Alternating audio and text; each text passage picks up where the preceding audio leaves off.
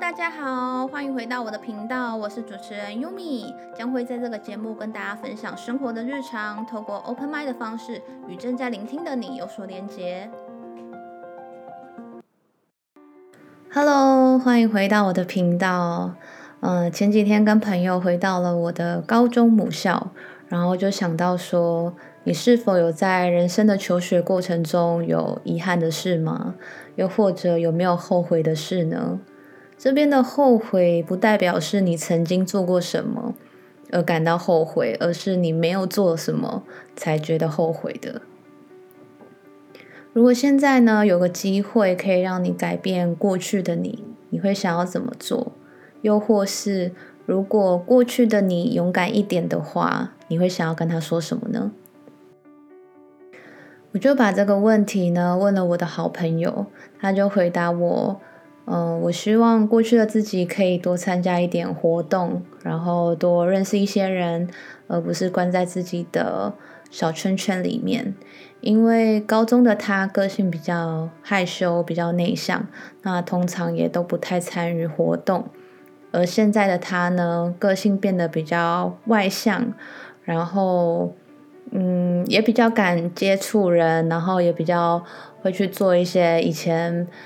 没有做过的事，那他觉得说，嗯，现在的他呢，其实跟过去的他是两个不同的个性。如果过去的他能够外向一点的话，那可能会为他的高中带来更多彩多姿。那后来呢，我也跟他分享了我的故事。如果是我的话，我会想要改变，嗯，高三那年报考的职考科目，因为那时候我读的是社会组，那基本上呢，呃，如果你是要考职考的时候，是你可以选择不一定要去报考自然组的。那那时候呢，我们全班只有三个人去报考自然组，然后包括我的好朋友跟其他的。呃，同学，大家都只选择考社会组。那因为社会组跟自然组，如果你们报名了不一样的组别的话，要去考的学校也会在不同的地方。那那时候我就想说，嗯，如果是我自己去报考自然组，然后我的好朋友他们都去报，他们都去报考社会组，那我自己一个人也太孤单了吧。然后大概有百百分之八十 percent，我觉得是因为太孤单了，所以我不想要自己去考试。那百分之二十呢，是因为我觉得，嗯，我想要的那些科系刚好不用到自然组，那我也不用去特别准备。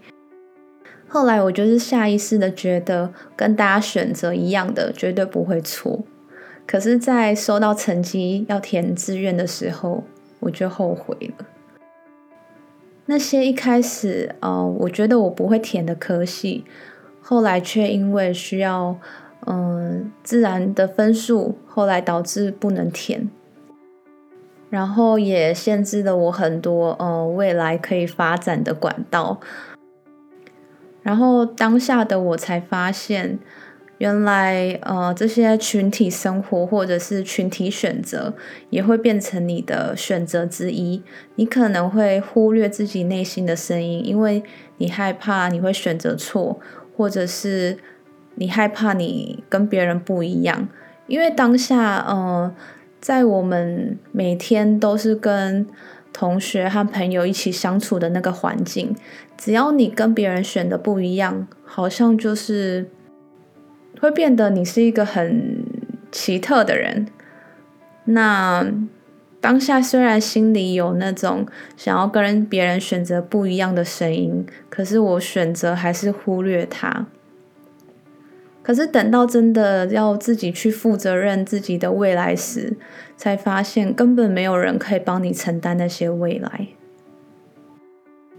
所以，如果你现在是考生，或者是在一些人生的转捩点的人，嗯，我想鼓励你，嗯，不要害怕选择跟别人不一样，一定要倾听自己内心的声音，然后也不要害怕孤单的选择，因为多数人选择的不代表适合你，也有可能因为多数的人根本不清楚自己要什么，所以才会跟着大方向走。那即使你的内心只有一 percent 的声音，也要专注的聆听，要提起那剩下百分之九十九的勇气去承担，这才是对你的人生负责任。那最后呢，想问大家一个问题：如果可以回到一个时间点，你想要回到过去，还是想要前往未来？这边你可以按下暂停键，想一下。你最想要回到哪一个时间点？如果你选择的是过去，是因为过去有你很想要保留的回忆，或者是觉得，嗯，现在已经不可能比过去那段时间更好了，或者是觉得未来也不会更好，还是因为你想要改变过去的某一个时间点，让你现在更好？如果你是选择未来。是因为未来有一个你很期待的事情会发生，还是因为你想要忘记过去，所以想要走向未来呢？不知道你选择什么，但欢迎留言跟我分享你的选择，或者跟我分享听完这则让你想起人生中什么故事呢？感谢你们的收听，我将会不定期更新，我的频道将会以探索生活日常为主。不管是新听众还是原本的听众，都感谢你们收听完。如果觉得我的节目不错，底下有一个赞助网址，请我喝一杯咖啡，让我持续创作。那我们下次见，拜拜。